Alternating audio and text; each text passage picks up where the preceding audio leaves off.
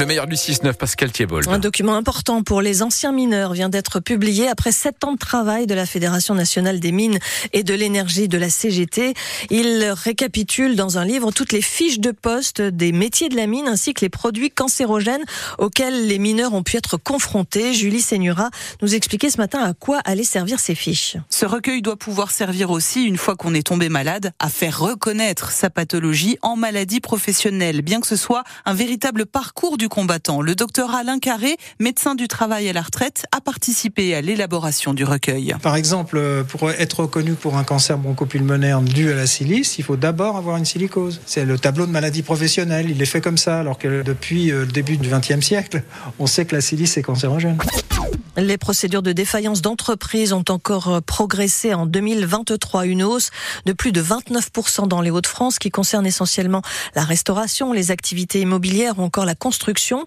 On peut pourtant éviter le redressement ou la liquidation. Sophie Morland l'évoque ce matin. Il existe pourtant des solutions avant d'en arriver là, rappelle le président du tribunal de commerce qui voit un peu sa structure comme la cité hospitalière des entreprises. Les dirigeants y sont reçus en toute confidentialité dans le cadre de la prévention.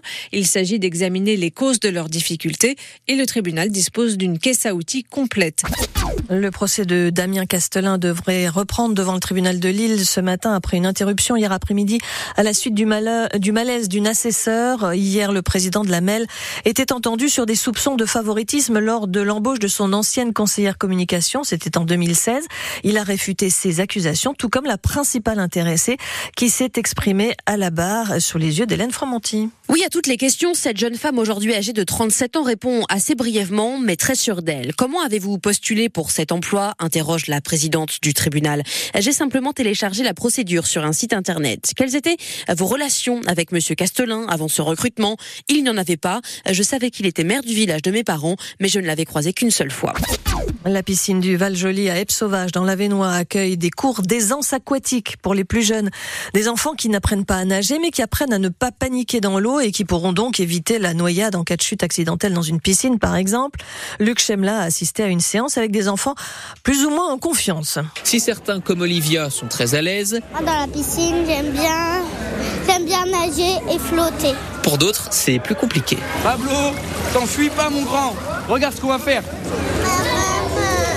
Tu veux ta maman? Mais peu importe, pour ces enfants, ces séances sont bénéfiques, constate Justine Loé, leur maîtresse. Certains qui n'osaient même pas mettre le pied, maintenant ils entrent, ils entrent complètement dans l'eau. C'est le film le plus attendu de la semaine, Bob Marley, One Love, qui retrace une partie de la vie du plus grand représentant de la musique reggae. Bob Marley, mort en mai 80 à 36 ans, qui s'était produit à Lille l'année précédente. L'artiste et sa musique qui continue d'inspirer. Témoignage ce matin de Mamat, trompettiste dans le groupe nordiste Gibraltar. Il évoque le côté fédérateur de Bob Marley. Ça fait partie aussi de, la culture de quartier. Moi, je viens des campagnes à côté de Seclin, à Goncourt. Les, copains, la jeunesse, ça faisait partie aussi des, musiques qu'on écoutait. Donc, c'est aussi rigolo de voir qu'en ayant des origines un peu vraiment différentes, euh, ben on se retrouve au, allez, autour d'une œuvre commune. Pour nous, c'est un grand frère, euh, voire un grand père, presque finalement.